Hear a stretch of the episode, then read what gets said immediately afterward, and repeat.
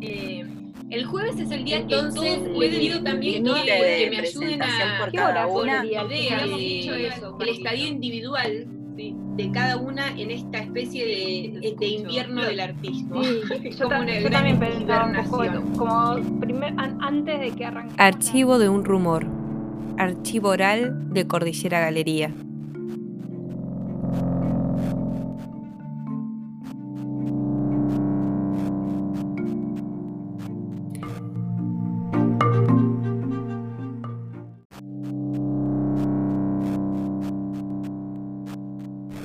Episodio 2. Tumblr Bitácora y zonas de intercambio. Soy Jimena Castellón Arrieta y quiero darles la bienvenida al episodio número 2 del podcast de Cordillera Galería. Yo soy artista y gestora argentina y me encuentro viviendo en Chile desde 2015. Soy la directora de Cordillera, una propuesta 100% digital de artes visuales que nació en 2015. En este podcast estaré abriendo la bitácora sonora del proyecto Rumor, la residencia de Cordillera Galería, para socializar resultados y nuevos modos que desde aquí encontramos para participar del arte en 2020. Este podcast en formato archivo se tratará de eso, de cómo el proyecto virtual gestado entre 2015 y 2016 aproximadamente se amplifica a residencia en 2020 consecuencia de las restricciones de la pandemia. ¿A quiénes puede interesar este archivo? Artistas, gestores, historiadores, apasionados del arte y emprendedores del sector cultural. En este episodio profundizaremos en torno a los intercambios tanto dentro de la residencia como con la comunidad desde nuestro Tumblr que mutó de espacio oficial de exhibición de la galería, que así empezó, el Tumblr era nuestra galería online, a el cambio a partir de Rumor, de la residencia Rumor, que fue a un buzón interno, a una bitácora abierta. Casi siempre el mayor desafío de la virtualidad es comprender cómo la novedad que implica habilitar contenidos y comunicaciones en Internet debe tener también un pie en el afuera y que debemos estar atentos y atentas a generar autopistas de salida y de regreso a la narrativa transmedia de nuestro proyecto. Al diseñar la residencia Rumor, luego de tener solo la galería como por cuatro años, mis dudas se centraban en cómo seguir dialogando con las audiencias en un proyecto que se plantea puertas hacia adentro en la digitalidad. Lo que quiero decir es, eh, es que el cuerpo central de la residencia sucedía en los encuentros privados con las residentes por Zoom y también por un muy activo grupo de WhatsApp. ¿Cómo abrir el juego del estado de conversación permanente que era la residencia para que la comunidad también participara? Para que esto que habíamos encontrado, que habíamos gestado entre todas, también le sirviera a los demás. Bajo esta duda surgieron varias propuestas en distintas plataformas. Hoy hablaré de la primera decisión ventana que fue abrir la bitácora online en el Tumblr y generar una posibilidad de espiar la residencia y de comentarla. Uno podía pasar por ahí y ver qué estaba sucediendo en esta tan promocionada residencia rumor. Les voy a habilitar eh, las claves del Tumblr para que lo usen una bitácora online donde ustedes suban lo que quieran, lo que sientan que tiene que ver con su trabajo que están desarrollando. Realmente hacer que esto se muestre vivo, vivo, honesto y con toda la limitación. Es un Tumblr, no es una web, es un Tumblr. Es un proyecto independiente. Cuando hice Cordillera yo creía eh, en el sinónimo de libertad que significaba estar haciendo una, galería online y todas las redes que se podían conquistar desde ese lugar y que no importara eh, el territorio. En el ámbito del arte, compartir los procesos muchas veces no es algo que los artistas, los y las artistas celebren. Eh, a veces prefieren solo mostrar los resultados y guardar un poco el misterio en el taller. Es decir, solo mo mostrar aquello que les funcionó, no tanto los procesos. Durante el 2018 hice un proyecto para el que tuve que investigar y mucho eh, sobre un material, sobre el material cartón. Y decidí hacer una bitácora abierta por primera vez, no solo para que me lean, sino para que otros que estaban en la misma situación que yo, quizás investigando, sintieran que encontraban en mi búsqueda atajos para sus propias búsquedas. El resultado fue muy bueno. Me ordenó mucho el trabajo y aún hoy puedo visitarlas sin problemas y consultar archivos. El resultado es muy visual y muy ordenado les propuse a las artistas que lo hicieran, explicándoles mi propio resultado, mi propia experiencia y también estaba a pensar que había muchas situaciones parecidas a las nuestras donde había gestores, artistas que estaban generando movimiento en la digitalidad y que quizás podían encontrar en lo que estaba sucediendo en Cordillera, en la residencia, un proyecto hermano y una manera de generar sinergias para potenciarnos, un, un espacio de intercambio. Las publicaciones además ayudaban a las artistas a involucrarse más cotidianamente con el estar en residencia, que eso siempre fue como la parte más eh, misteriosa o intrigante, creo que es una mejor palabra, al principio. ¿Cómo hacer para que estar en residencia se sienta como estar en residencia en la realidad, no en la virtualidad? Y e, ese constantemente entablar diálogos por diversas plataformas con las compañeras daba esa atmósfera de estar continuamente conviviendo, que es lo que tienen las residencias. Entonces, la bitácora online permitía a cada una de las residentes estar espiando y viendo qué publicó eh, su compañera para generar un diálogo, para diseñar sus propias publicaciones, para generar correspondencias y esto las hacía mantenerse vinculadas con el proyecto más allá de los encuentros sincrónicos de cada jueves.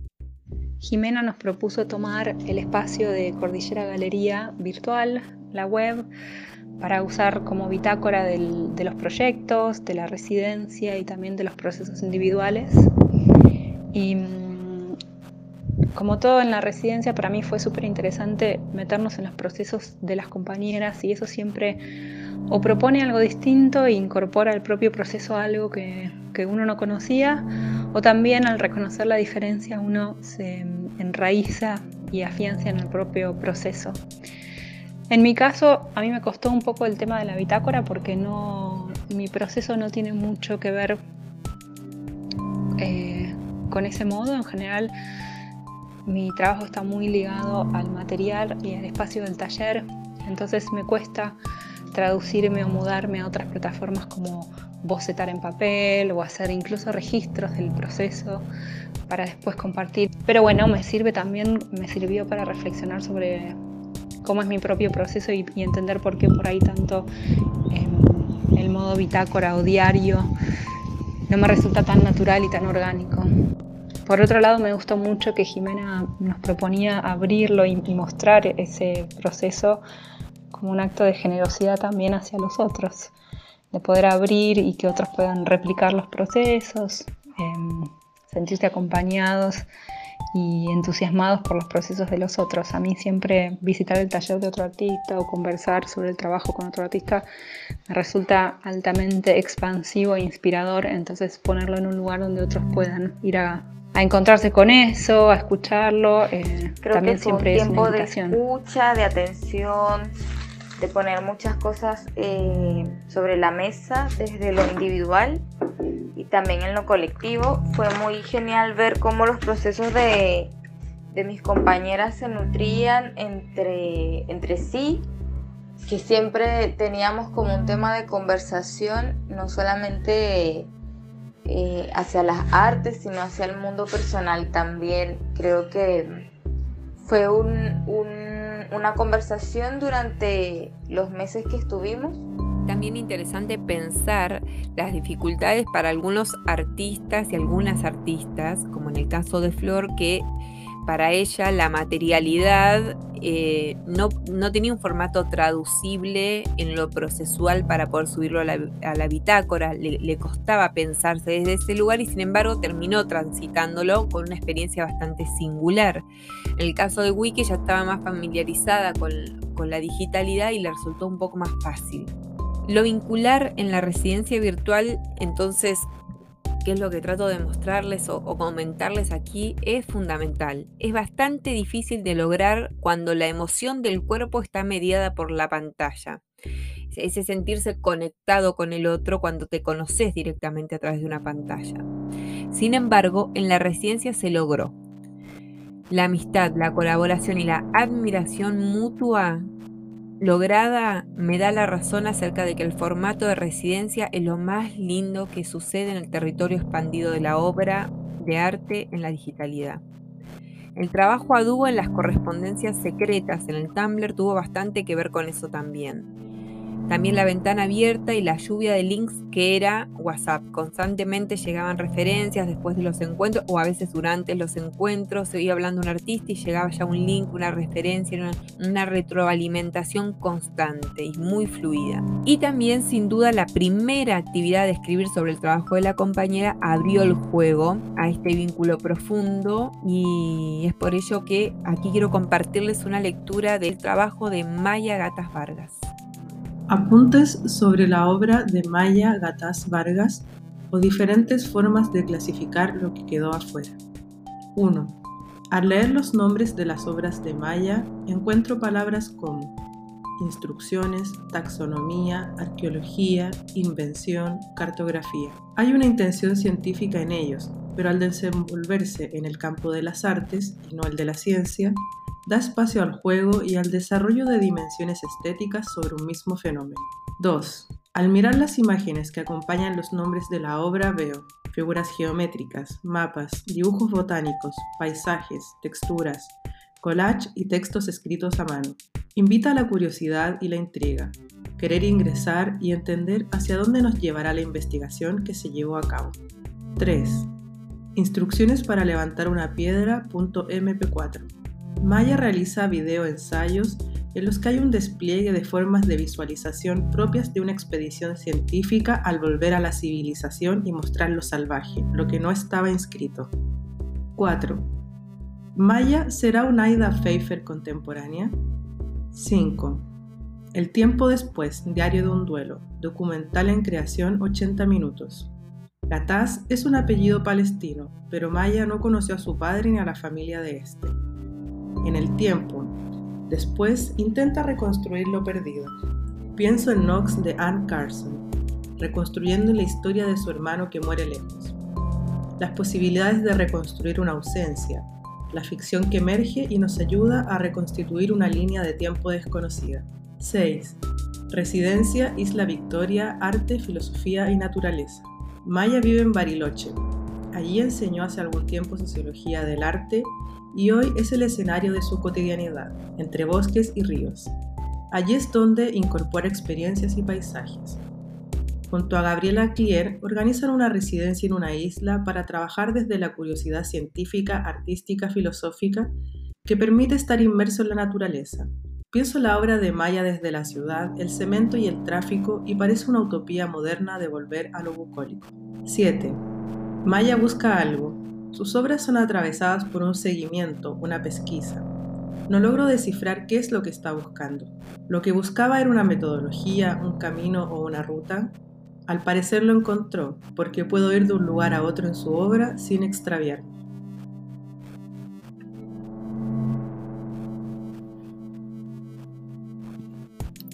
La residencia fue un lugar de intercambio de metodologías y también un espacio para esperar, para darnos tiempo e ideas sobre lo que iba a venir. En este texto creado por Mariana Riquelme Pérez sobre el trabajo de Gatas Vargas podemos ver ese intercambio constante de lecturas, de links, de expansiones desde la propia investigación hacia la investigación de la compañera.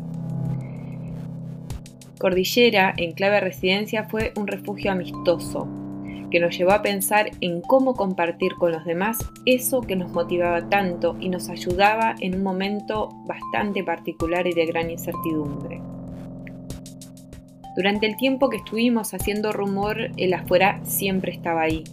Tener en cuenta la comunidad que nos acompañaba y nos daba feedback, hacerles espacio para ver y preguntar, nos hizo sentir un gran abrazo digital, de ida y de vuelta. Aún así, en el Tumblr la comunidad solo actuaba en modo vidriera.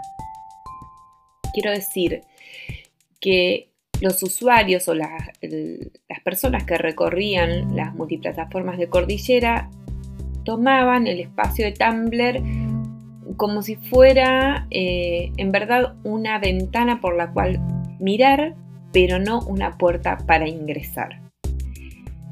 Donde realmente se realizó el mayor intercambio fue en Instagram. Hablaremos de esa experiencia más adelante, se merece en verdad un episodio aparte. En un mapeo posible respecto de los nodos y las plataformas del proyecto, descubro analizando tres tipos de zonas. Zonas internas, zonas intermedias y zonas externas. Las primeras se refieren a los encuentros donde solo participan los residentes, o sea, puertas para adentro, de la virtualidad, por ejemplo el WhatsApp y el Zoom.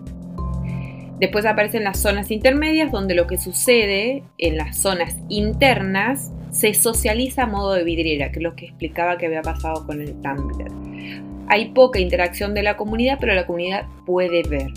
Esto sucedió mayormente en Tumblr, Facebook y YouTube. Y después aparecen estas zonas externas. E, en el recorrido digital se abre a lo exterior e ingresa a la comunidad a interactuar. Por ejemplo, Instagram feed, vivos, estados de conversación abiertos que eh, estaban colgados en el YouTube. Descubrir esto fue un largo proceso. Y recién sobre el final supimos qué pedirle a cada plataforma. Los estados de conversación, además, no solo en eh, eh en el YouTube, sino que se convocaba a través del Instagram a que las personas pudieran ingresar, se les brindaba la clave y participaban de ese evento donde el artista mostraba sus trabajos al estilo de un Open Studio y podían opinar. hubieron momentos en verdad muy emocionantes donde la gente compartió experiencias muy personales, habilitados por la sensibilidad del proyecto. En síntesis, abrir los procesos abrir los procesos y amplificar las conversaciones desde una bitácora online puso en la mesa la idea de artistas trabajando, eh, no solo junto a otros, otras artistas, sino que un, un grupo que se abría a lo colectivo para fortalecer la conexión con el afuera. Este grupo de artistas que trabajaba, que conversaba, que teorizaba, que ensayaba y de pronto lo visibilizaba, como que mandaba afuera todo eso que empezaba a ser ganancia para sí mismas. Era una especie de ejercicio de, investigación y recolección que se visibilizaba a través del Tumblr. La honestidad y la transparencia en el hacer eh, encontramos que es un shortcut entre la audiencia y el arte. Todo lo que fue exhibir lo procesual sentimos que le devolvió una cierta frescura al hacer, sobre todo en la digitalidad. Vamos cerrando entonces el segundo episodio. El siguiente profundizaremos sobre el uso de los grupos de WhatsApp y nuestra experiencia con el Zoom. Los grupos de WhatsApp, que ya nadie quiere tener un grupo más de WhatsApp. Eh, para nosotros, para nosotras fue muy útil, en verdad. Nos escuchamos entonces el jueves que viene. Pueden pedir eh, hablar sobre algún tema en particular, pueden escribir dudas, preguntas a nuestro email cordillera.galería.gmail.com. Los y las invitamos a seguirnos en nuestras redes y a visitar la exhibición Rumor, que aún está vigente y va a estar colgada hasta entrado marzo-abril en nuestra web oficial www.cordilleragalería.com. Muchas gracias.